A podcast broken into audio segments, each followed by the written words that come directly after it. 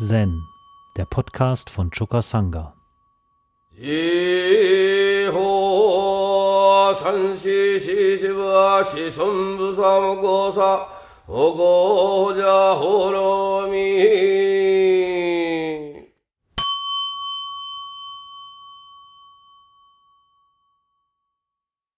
Mein heutiges Teeshow geht noch einmal über den Zen-Meister Bankei.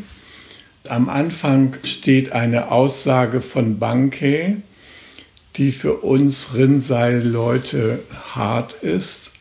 Er selber war ein Rinzai-Zen-Meister des 17. Jahrhunderts. Er lebte ungefähr ein halbes Jahrhundert vor Hakuin. Er gehört zu den Reformern des Zen, könnte man sagen, ja. Und jetzt lese ich euch erstmal vor, was er so für eine Aussage in den Raum stellt, als sozusagen das Koan, ja. Also, Meister Bankei sprach, Zen-Meister der Neuzeit behandeln die Menschen mit geschickten Mitteln Sie meinen, ohne geschickte Mittel nicht zu einer Klärung gelangen zu können. Sie zeigen nicht den Weg, in dem sie geradewegs ohne geschickte Mittel vorangehen. Diese, die tun, als ob es kein Gelingen ohne geschickte Mittel gäbe und die Leute mit geschickten Mitteln traktieren, sind blinde Zen-Männer Zudem sagen sie ihren Schülern, sie müssten Daigidan, einen großen Ball des Zweifels erwecken und diesen Zweifelsball durchbrechen. So lassen sie diese auf alle mögliche Weise zuerst den großen Zweifel erwecken. Ohne den ungeborenen Buddha-Geist zu lehren, bürden sie denen, die keinen Zweifelsball haben, einen Zweifelsball auf. Den Buddha-Geist bilden sie in einen großen Zweifel um. Das ist ein Irrtum. Ein Mönch, der seitwärts gestanden und zugehört hatte, richtete schließlich an den Meister die Frage, wenn das so ist, sind dann alle früheren Koan der Alten nutzlos und unnötig? Darauf Bankei. Wenn die ehrwürdigen Zen-Meister der Vergangenheit einander von Angesicht zu Angesicht begegneten, handelte es sich lediglich um die sofortige Prüfung einer Frage. Ich brauche nicht zu sagen, Ihre Antworten seien notwendig gewesen oder nicht, hilfreich gewesen oder nicht. Es genügt, wenn die Leute in Übereinstimmung mit dem ungeborenen Buddha-Geist leben. Das erledigt die Sache. Man braucht nicht zusätzliche Mühe zu schaffen.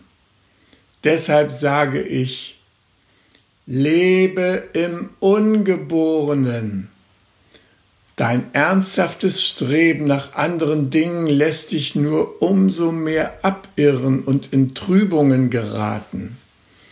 Lass ab davon, weil im den Geist erleuchteten Buddha-Geist die Dinge zur letzten Lösung kommen, deshalb sei im ungeborenen Buddha-Geist. Ja, in den Ausführungen von Bankei ist ja von geschickten Mitteln die Rede. Und die geschickten Mittel, das sind natürlich die Koan der alten Zeit. Und zu der Zeit, als Bankei gelebt hatte, da war das Zen in einer gewissen Starre befangen. Es hatte nicht so Überzeugungskraft für die große Menge der Menschen, sondern es äh, drohte immer mehr so zu einem ritualistischen, sektenhaften Treiben zu verkommen. Und deshalb hat er so richtig äh, starke Geschütze aufgefahren. Also die Koan bringt's nicht.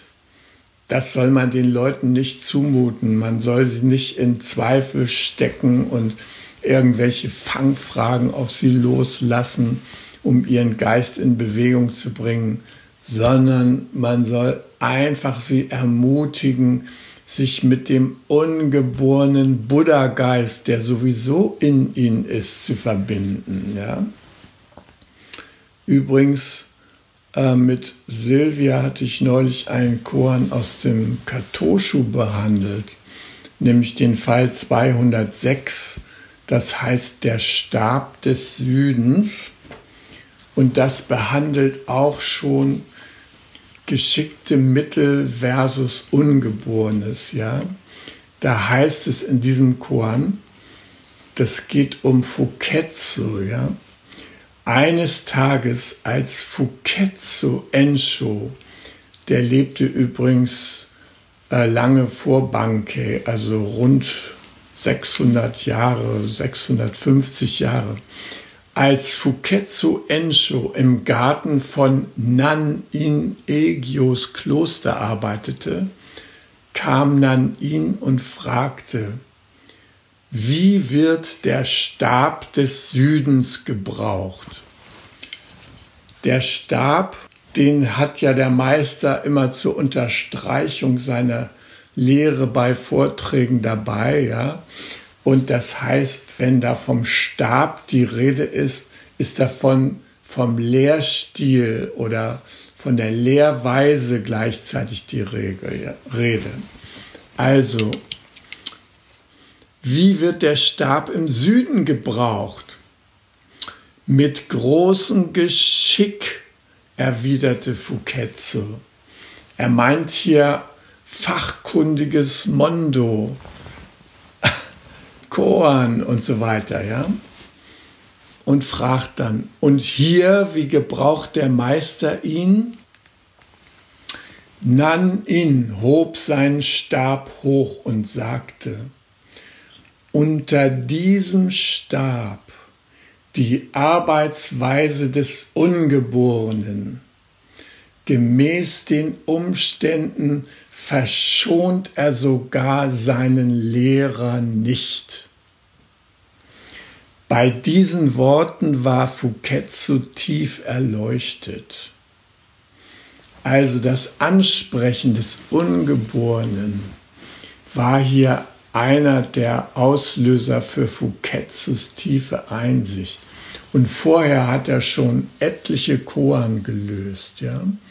Also Banki beschränkte sich auf die Koans oder das Koan geboren, ungeboren. Man kann sagen, dass seine Lehre wirklich revolutionär war. Sie, sie entfaltete sich ähm, in einer diktatorischen Gesellschaft, die damals herrschte. Die Tokugawa Iemitsu waren am Ruder und haben so ungefähr das diktatorischste Regime in Japan erlebt, er, errichtet, was es bis dahin gab. Und das ging einher mit unglaublichen Misstrauen gegenüber der breiten Bevölkerung. Beispielsweise durften Brücken nicht gebaut werden, damit nicht Landesteile unkontrolliert miteinander verbunden wurden und so weiter. Und die haben auch Yacht gemacht auf Andersdenkende jeder Art. Äh, beispielsweise wurden da mal eben 70.000 Christen umgebracht, weil das eben nicht in den Plan passte da. Also das ist so ein bisschen der Hintergrund zu der Zeit, wo der Banke geboren wurde. Und dieser strenge konfuzianistisch basierte Lebensstil, der war in der ganzen Lebenszeit von äh, Banke aufrechterhalten. Ja. Also seine Lehren kann man so zusammenfassen. Sämtliche Konzepte loslassen, alle Ideen aufgeben und den eigenen ursprünglichen Geist hier jetzt erfahren, ohne sich an irgendeine religiöse oder weltanschauliche Idee oder Übung zu klammern. Äh, Banke erinnert mich wirklich, wirklich an den Dalai Lama, der heute sagt in seinem an Aufruf, ähm, seid Rebellen des Mitgefühls, dass es nicht um irgendeine Religion geht. Der Dalai Lama, der sagt ausführlich, dass die Religionen den Blick durch konzeptionelles leicht verstellen und einengen und dadurch zur Gewalt beitragen. Und er sagt, er ist zwar auch Buddhist, aber er sagt, ich bin in erster Linie Mensch. Und zwar ein ganz natürlicher Mensch. Und dass mich die Tibeter so verehren, ist ein Irrtum ihrerseits, weil ich nämlich ein ganz normaler Zeitgenosse bin. So sagt der Dalai Lama.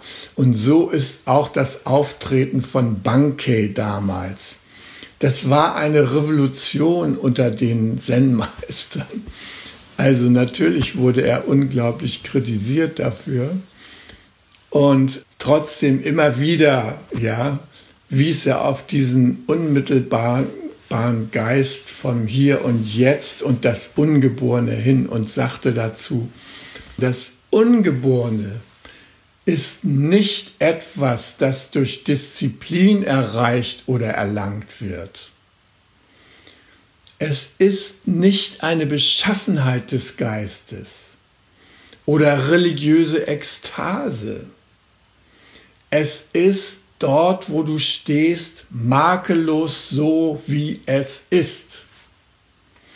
Alles, was du tun musst, um es zu erkennen, ist, du selbst sein, genau wie du bist, zu tun, genau was du tust, ohne Kommentar, Befangenheit oder Urteil. Und äh, da sehen wir schon, dass dieser Begriff des Ange Ungeborenen ähm, an die alte chinesische Philosophie und auch den Daoismus anknüpft, weil Lao Tzu, für den war ja das Bewusstsein ein Mittel, mit dem der Kosmos sich selbst öffnet für seine Selbstwahrnehmung. Ja? Und äh, dem stand die Annahme zugrunde, dass alle Realität ein einziges Gewebe ist und es war laut, laut Sie's Anliegen, dieses Existenzgewebe in ganz vielen Aspekten deutlich zu machen. Er nannte es Dao, was ursprünglich Weg bedeutet, aber wir wissen, er meinte, er wollte damit den empirischen Kosmos als ein einziges lebendiges Gewebe beschreiben, das auf unerklärliche Weise schöpferisch ist, weshalb er auch das Dao als von weiblicher Natur angesehen hat. Das Dao hat etwas Mütterliches. Es ist Träger der grundlegenden Sympathie. Es ermöglicht uns in einem freundlichen Universum zu leben mit dem wir zwar trotzdem hadern, weil wir die Lebensgesetze nicht vollziehen, aber es ist erstmal ein von grundlegender Sympathie getragenes Gewebe, in das alle Formen wieder verschwinden, nachdem sie zunächst hervorgegangen sind und ein Leben entwickeln konnten oder ihr Sein entfalten konnten, um dann in transformierter Form wieder in dieses Gewebe äh, zurückzukehren, unsichtbar dann. Für uns ist ja das Problem, uns überzeugen ja als Realität immer nur die Dinge, die wir mit den Augen sehen können. Gegenstände aller Art, ja, Vögel, die da fliegen, Autos, die fahren, Handys, auf die wir irgendwie raufsprechen können und so.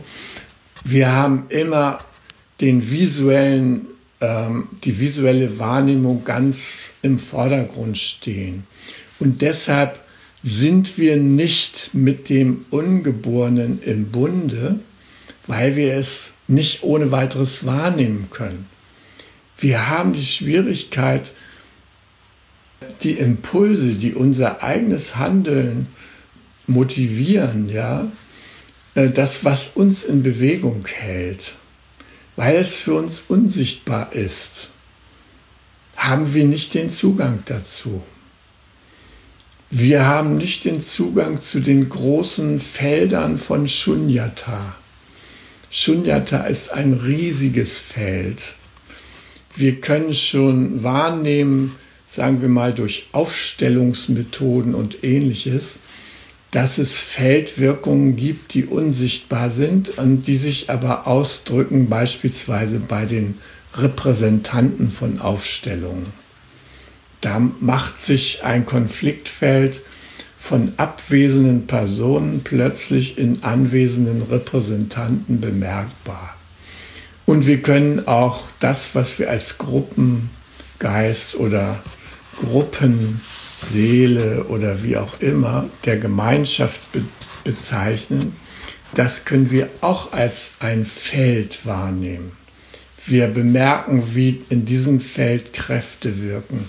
Und darüber hinaus gibt es natürlich das Feld der Menschheit, das Feld der Frauen, das Feld der Sterne, das Feld der Äonen, ja, also das alles sind Felder, die auf uns wirken, auch wenn wir die nicht sehen. Und so verhält es sich auch mit dem Ungeborenen. Wenn wir uns diesem Feld öffnen, dann brauchen wir keine Konzepte, weil wir ganz natürlich handeln können. Wir können unseren Impulsen folgen.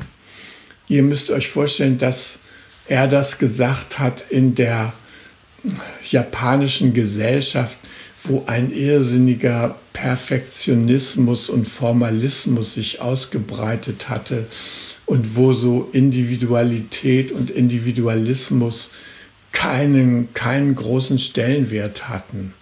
Und wenn er dann sagt, ey Leute, lasst diese ganzen Konzepte beiseite, seid einfach natürlich, dann verwirklicht ihr den Geist des Ungeborenen. Dann war das natürlich harter Tobak sozusagen. Naja, er hatte verschiedene Themen, auf die er sich geschmissen hat. Beispielsweise war eins seiner Hauptthemen der Umgang mit dem uns allen innewohnenden streitenden Geist. Das kennt jeder von uns. Streitenden Geist, ja.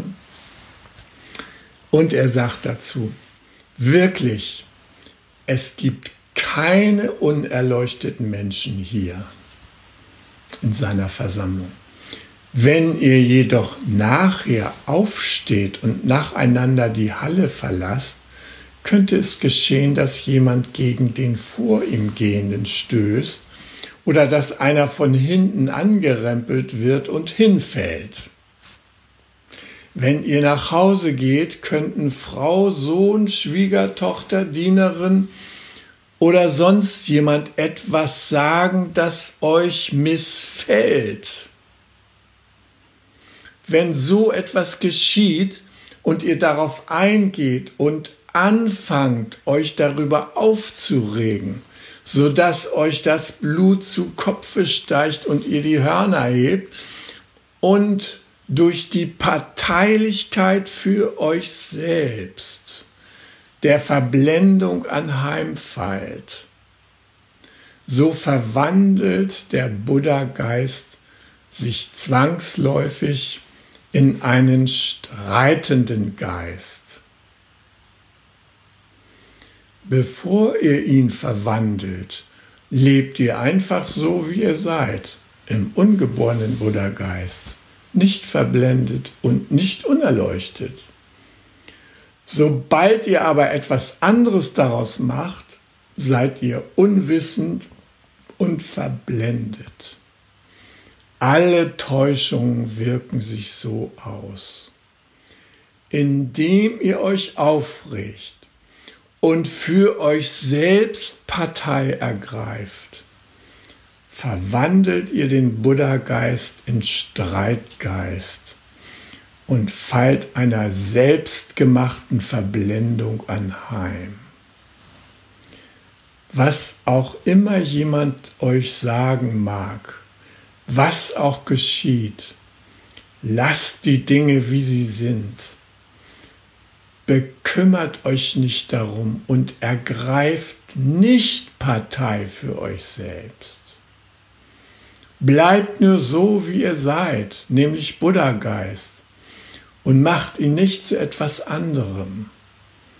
Dann gibt es keine Täuschungen und ihr lebt beständig im ungeborenen Geist. Ein jeder ist ein lebendiger, atmender, fest gegründeter Buddha. Seht ihr es nicht? Unschätzbare Kostbarkeit ist euch greifbar nahe.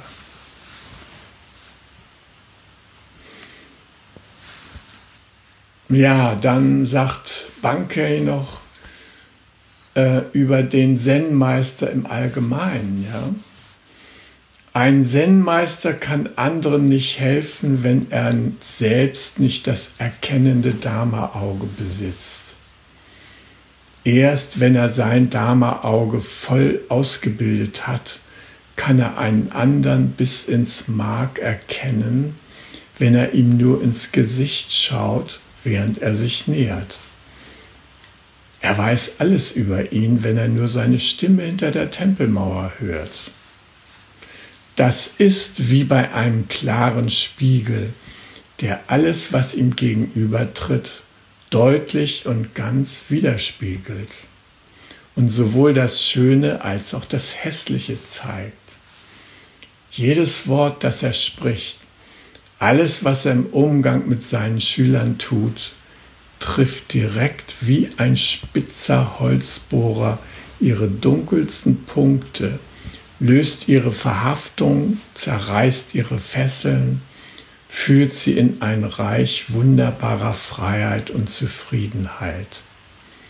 Wenn er das nicht kann, wie soll er anderen eine Hilfe sein?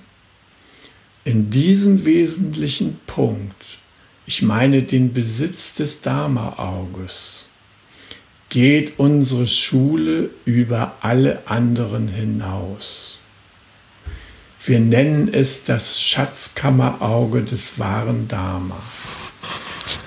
Ja, nun fragt ihr euch natürlich, wer war eigentlich dieser Banke? Ja?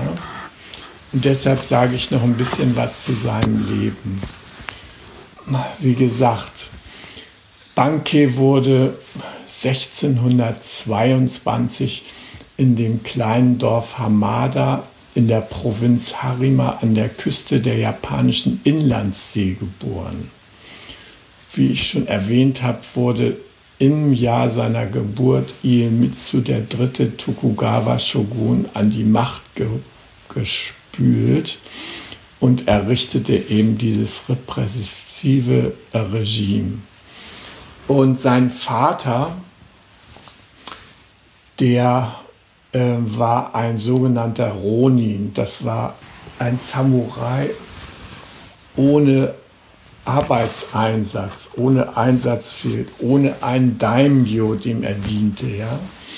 Ähm, die, aus den Ronin hat sich später mal haben sich die Yakuza entwickelt, also die ähm, disziplinierten Kriminellen in Japan, die die unlösbaren gesellschaftlichen Aufgaben manchmal eben durch Gewaltmittel oder sowas lösen.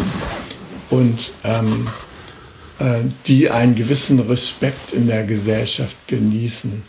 Also Kosan, mit dem bin ich mal durch Kyoto gegangen und es kam ein Auto, wo so drei Jaxa drin saßen, zu erkennen an ihren Sonnenbrillen und so. Und ähm, ich starrte die so an und Kosan herrschte mich an. Guck die ja nicht an! Wenn man die so anstarrt, dann kann, dann kann man die zu irgendetwas provozieren, was irgendwie, äh, mit dem sie irgendwas abwehren, ja, Neugier, äh, die müssen ihre Geschäfte im Dunkeln treiben. Also kurz und gut, ein Ronin war sein Vater und weil der eben keinen Kampfauftrag mehr hatte, ähm, konnte er über seinen, über seinen Schwager konnte er eine Arztpraxis aufmachen, der Vater, ja. Dann Banke war eins von neun Kindern. Und übrigens seine Eltern nannten ihn Muchi. Banke, diesen Namen bekam er erst im Yoshinji. Ja. Muchi, was heißt wie bleib nicht zurück. Und als äh, Banke zehn Jahre alt war, da starb sein Vater und die Erziehung ging dann über auf den ältesten Bruder. Und äh, der Banke war schon von Anfang an so ein eigenwilliges Kind. Der nervte damit seine Familie mit seinem Eigenwillen. Und äh, die haben sich dann was ausgedacht, um ihn zur Raison zu bringen. Und zwar, sobald er seine Meise kriegte, brachten sie das Thema Tod ins Gespräch. Und Tod war für Banke etwas, womit er mit großer Angst und großem Abscheu reagierte auf das Thema. Also man könnte es vermuten, in der heutigen äh, Corona-Zeit, wenn er da steigende Inzidenzzahlen hören würde, dann würde er auch entsprechend mit Angst und Abscheu und sowas reagieren. Gut, und das ging so weit, dass wenn das Thema Tod äh, noch nicht ausreichte, dann spielte jemand aus der Familie gestorben. Das brachte ihn dann total wieder von seinem Trip ab und in gewisser Weise wieder zurück. Ja, und in der Dorfschule des Nachbarorts, in der er zur Schule ging, da wurde dann natürlich, weil es ja eine konfuzianistische Grundstimmung herrschte, wurden natürlich auch immer konfuzianische Texte rezitiert und für ihn war das eine öde Sache und er hatte bald keine Lust mehr zur Schule zu gehen und kam einfach immer ganz früh aus der Schule nach Hause. Und er musste dabei ein Fährschiff benutzen, um über einen Fluss überzusetzen. Und sein ältester Bruder, der kriegte das mit und der machte mit dem Fährmann eine Verabredung. Und zwar hat er ihm gesagt, also den, den kleinen Mucci, den nicht vor der und der Zeit zurücklassen. Ja, ja dann saß er da erstmal am Ufer aber schlussendlich fand er da seine eigene Lösung.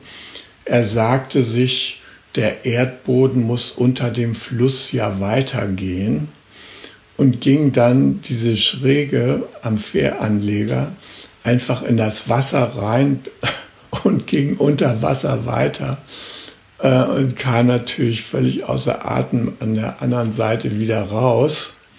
Aber sagen wir mal, er ließ sich also nicht so leicht kujonieren. Und mit diesem Bruder hatte er so viel Stress, dass er schließlich sogar an Selbstmord dachte. Und dazu hat er sich eine Handvoll Giftspinnen gesammelt, die angeblich tödlich waren, und hat sich mit dieser Handvoll Giftspinnen in einen buddhistischen Schrein zurückgezogen, die gegessen und dann sein Ende erwartet.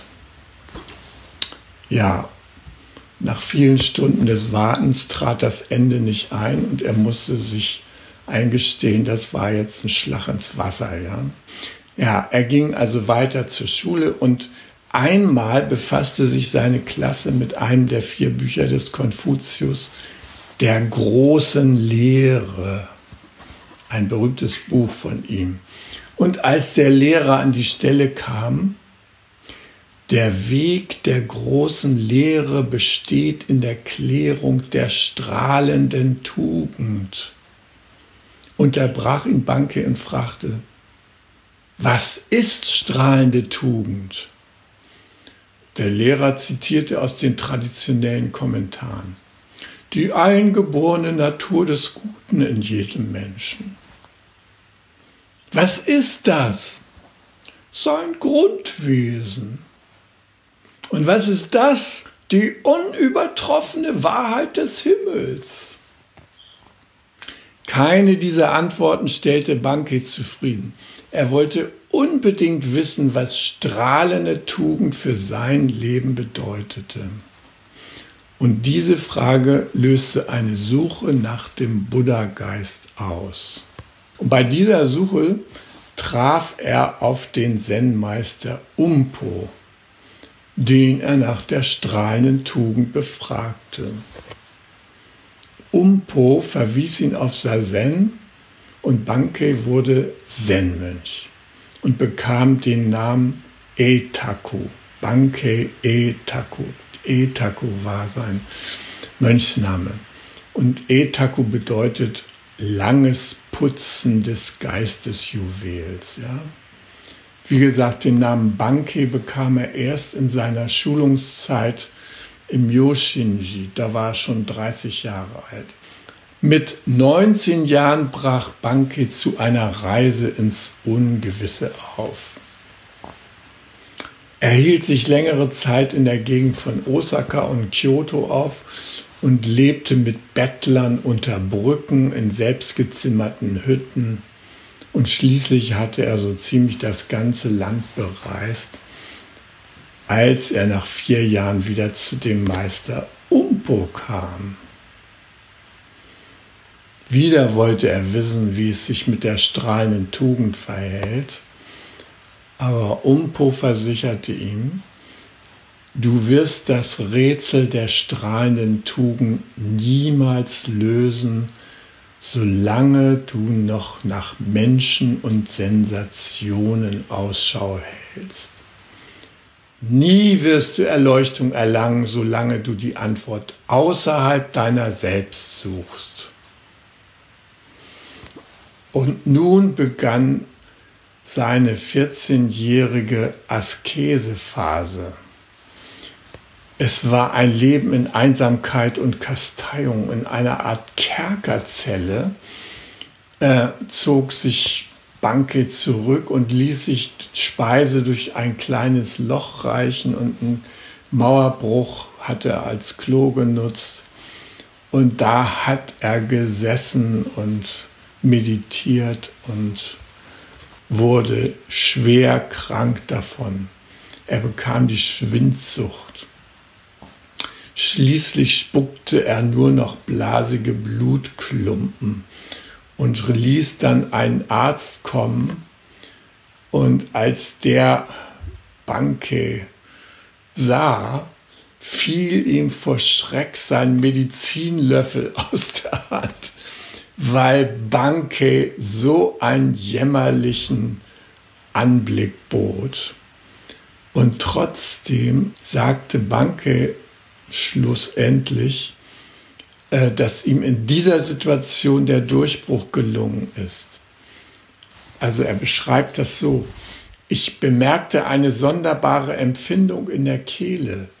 Ich spie gegen die Wand. Eine Masse schwarzen Schleims, groß wie eine Seifennuss, glitt rollend daran herunter und dann plötzlich sah ich ganz klar, was ich mir bis dahin entzogen hatte. Alle Dinge sind vollkommen gelöst im Ungeborenen. Das war sein Durchbruch. In der japanischen Zen-Geschichte hat Bankei seinen Platz in der Myoshinji-Linie. Er war Dama-Erbe des äh, Bokuyo Sogyo, und der bestätigte seine Erleuchtung in einem schriftlichen Siegel. Ansonsten hatte er mit der ganzen Yoshinji-Verwaltung und so eher Probleme. Er wurde äh, auf Befehl des kaiserlichen Hofes für kurze Zeit als Abt berufen und bekam dann natürlich wie die Äbte so ein Purpurgewand. Aber das hat er schon bald wieder mit einer einfachen Mönchsrobe vertauscht. Ja. Ansonsten wanderte er auch nach seinem Erwachen weiter herum und gründete dabei drei Tempel, nämlich das Ryumonji. Das, den bekam dieses Kloster Ryumonji, wurde von einem befreundeten Schlossherrn gespendet. Dann, der, das, der stand in seiner Heimat Hamada. Dann gründete er einen weiteren Haupttempel, Nyohoji und Korinji. Korinji war in Tokio, damals Edo. Ja, in diesen Tempeln, da hielt er immer wieder ähm, Retreats ab, also Session. Zwischendurch begab er sich immer wieder mal in den Jisoji-Tempel in Kyoto. Wir haben ja auch einen kleinen Jiso-Buddha bei uns auf dem Gelände stehen. Das ist der Buddha der Kinder, der ungeborenen Kinder. Und in Japan gibt es mehrere Städten, wo Tausende von äh, Jiso-Püppchen stehen. Dieser Bodhisattva wird im, im Unterschied zu anderen Bodhisattvas immer mit Glatzkopf dargestellt. Und die Gesichter, die werden ungeborenen oder gestorbenen Kindern nachgebildet. Auf jeden Fall so Kindergesichter hat er. Und die Anhänger, die dort also diese Püppchen hinstellen, die Familien, die ein Kind verloren haben oder ein Kind abgetrieben haben, die haben da so eine Figur hingestellt und äh, die Idee war, dass durch den Jiso diese Kinder ähm, begleitet werden, damit sie nicht in der Hölle landen, ja. Also Volksglaube. Und äh, die hießen übrigens Wasserkinder, diese ungeborenen und abgetriebenen Kinder.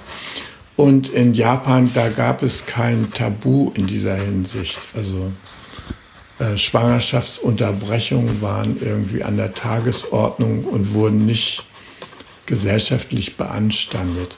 Trotzdem hatte man natürlich Sorge, was geschieht mit diesem ungeborenen Leben. Es ist kein Zufall, dass sich Banke ausgerechnet in diesen äh, Jisoji da zurückzog, weil natürlich da das Thema des Ungeborenen in einer gewissen greifbaren Weise an der Tagesordnung war. Ja? Ich will mal kurz drei Geschichten berichten von ihm. Ji Koin, die Frau eines Förderers, schickte einmal zwei kleine Auberginen in das Nyohoji, wo Banke sich gerade aufhielt. Das war einer dieser drei Tempel. Ja?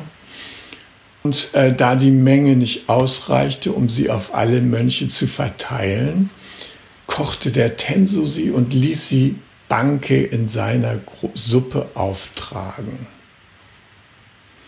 Später am Tag fragte Banke den Tenso, was ist eigentlich mit diesen Auberginen geschehen, die vom Schloss runtergeschickt wurden? Als Sozetsu, der Tenso, ihm berichtete, was er damit gemacht hatte, sagte Bankei, Du gabst mir Gift zu essen. Für mehrere Tage verweigerte er jegliche Nahrung. Er wollte nicht bevorzugt werden. Zweite Geschichte. Andermal, als Banke in Jisoji einmal zu sich nahm, fiel ihm auf, wie gut die Speise schmeckte. Der Tenso hat heute ausgezeichnet gekocht, sagte er. Der junge Mönch, der ihm auftrug, sagte, kein Wunder, die Mahlzeit des Meisters wurde ja auch extra aus dem Kochtopf zusammengefischt. Wer hat das gemacht? fragte Banke. Es war Sokyo. Das ist nicht recht, sagte Banke. Sein Unterscheiden geht bis in die Kochtöpfe hinein. Von da an aß Banke nicht mehr die Gemüsebeilagen, sondern nahm nur noch Reis zu sich. Sokyo, der sich den Tadel des Meisters zu Herzen genommen hatte, macht es genauso. Das ging einige Monate so weiter, bis Banke erfuhr, dass Sokyo die Beilagen ebenfalls nicht aß. Von dem Tag an nahm er sie wieder zu sich. Also er war da sehr streng. Und hier noch eine dritte Geschichte, die ich auch schön finde. Als Banke in aller Abgeschiedenheit seine Meditationswochen abhielt, suchten ihn Schüler aus vielen Teilen Japans auf Während eines dieser Treffen wurde einer der Schüler beim Stehlen ertappt. Die Sache wurde Banke berichtet und man verlangte den Schuldigen fortzuschicken. Banke ignorierte den Fall. Später wurde derselbe Schüler bei einer ähnlichen Tat erwischt und wieder ignorierte Banke die Angelegenheit. Das ärgerte die übrigen Schüler und sie verfassten eine Petition und verlangten den Ausschluss des Diebes von der Übung. Andernfalls würden sie selbst fortgehen. Ja, nachdem Banke die Petition gelesen hatte, rief er alle zu sich und sagte, ihr seid weise Brüder Ihr wisst, was Recht und was Unrecht ist. Wenn ihr wünscht, könnt ihr woanders studieren gehen. Aber dieser arme Bruder kann noch nicht einmal Recht von Unrecht unterscheiden. Wer wird ihn lehren, wenn ich es nicht tue? Ich werde ihn hier behalten, auch wenn ihr übrigen allesamt geht.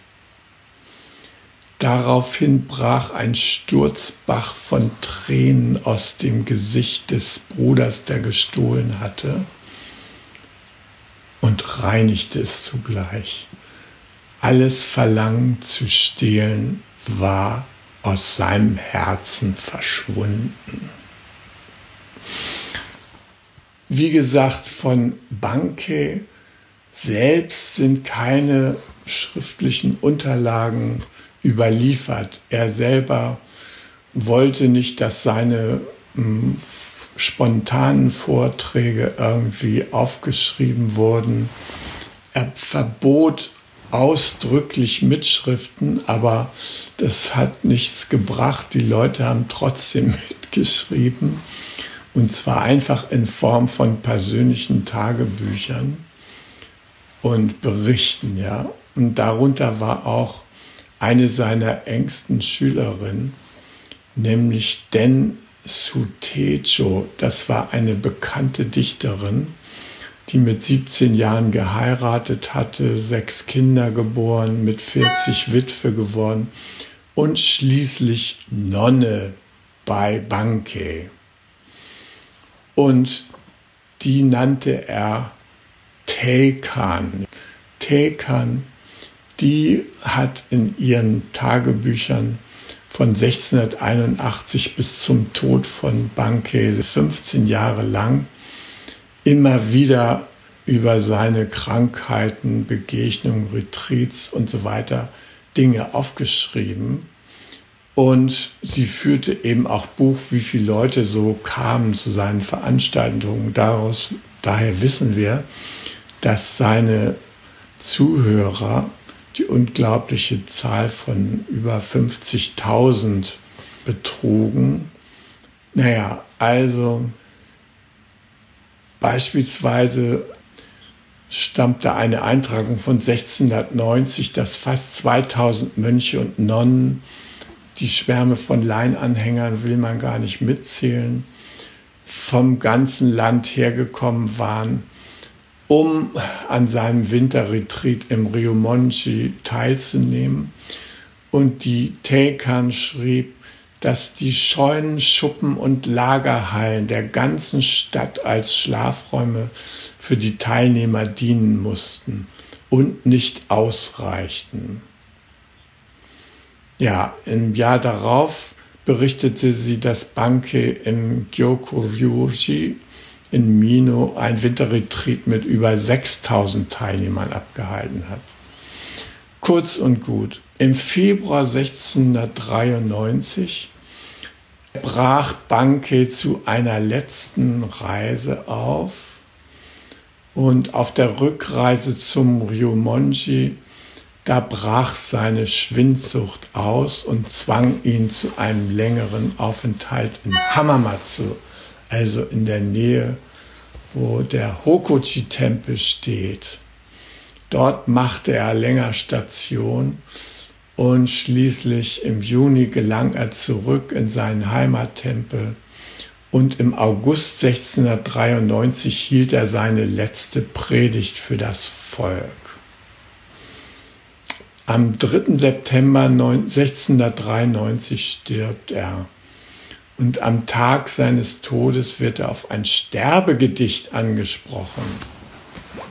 Ihr wisst ja, dass es bei den Meistern und Erleuchteten üblich war, sich, wenn man starb, vor seine Mönche hinzusetzen und ein Sterbegedicht zu hinterlassen. Wir kennen das berühmte von Dogen und Rinsei hat zwar kein Sterbegedicht hinterlassen, aber er hat sich auch deutlich verabschiedet. Kurz und gut, nachdem Banke letzte Anweisungen gegeben hatte und bei seinen Mönchen so Anzeichen von Traurigkeit entdeckte, sagte er, ich habe 72 Jahre gelebt. 45 Jahre lang habe ich andere Menschen unterwiesen. Alles, was ich euch und anderen in all dieser Zeit sagte, ist mein Sterbegedicht. Ich werde nicht noch ein extra Sterbegedicht verfassen, nur weil es alle anderen tun. Er starb dann friedlich im Ryomonji und seine Asche wurde aufgeteilt zwischen diesem Tempel und dem Yohoji und 400 Priester, 270 Nonnen und 5000 Laien aus allen gesellschaftlichen Schichten und Rängen kam, um ihn bei dieser Gelegenheit als Lehrer zu ehren und zu verabschieden. Übrigens 47 Jahre nach seinem Tod, also bevor Hakuin irgendwie ins Bild trat, auf Anlass des Hofes wurde ihm der Titel Kokushi verliehen. Banke Kokushi, Lehrer der Nation.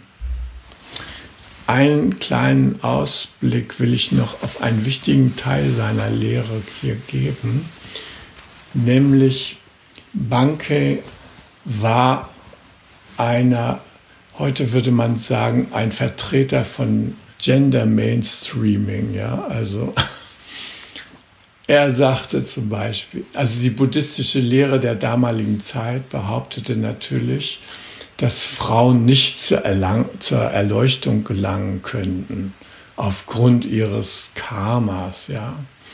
Und da grämten sich viele Zuhörerinnen bei Bankes Vorträgen, dass sie da nicht diesen Schritt machen könnten. Und als er ihre Klage so hörte, sagte er, ich will euch etwas erzählen über die Frage des Buddha-Geistes der Frau. Ich verstehe, dass Frauen enttäuscht sind, wenn gesagt wird, sie könnten die Buddhaschaft nicht erlangen. Aber das stimmt ja auch einfach nicht. Wo ist da irgendein Unterschied zwischen Männern und Frauen? Männer sind der Buddha-Leib und Frauen sind auch der Buddha-Leib. Ihr solltet keinerlei Zweifel in diesem Punkt hegen. Wenn ihr das Ungeborene vollständig erfasst, dann gibt es im Ungeborenen keinen Unterschied, ob ihr Männer oder Frauen seid. Der Buddha-Leib besteht aus allen zusammen. Ihr Frauen hört mir gut zu. Während unter dem Aspekt der physischen Form Männer und Frauen offensichtlich verschieden sind, gibt es unter dem Aspekt des Buddha-Geistes überhaupt keinen Unterschied. Lasst euch nicht durch die Erscheinung täuschen. Das Ungeborene ist dasselbe. Es macht keinen Unterschied zwischen Mann und Frau. Lasst euch das erklären. Hier ist eine große Menge von Leuten versammelt.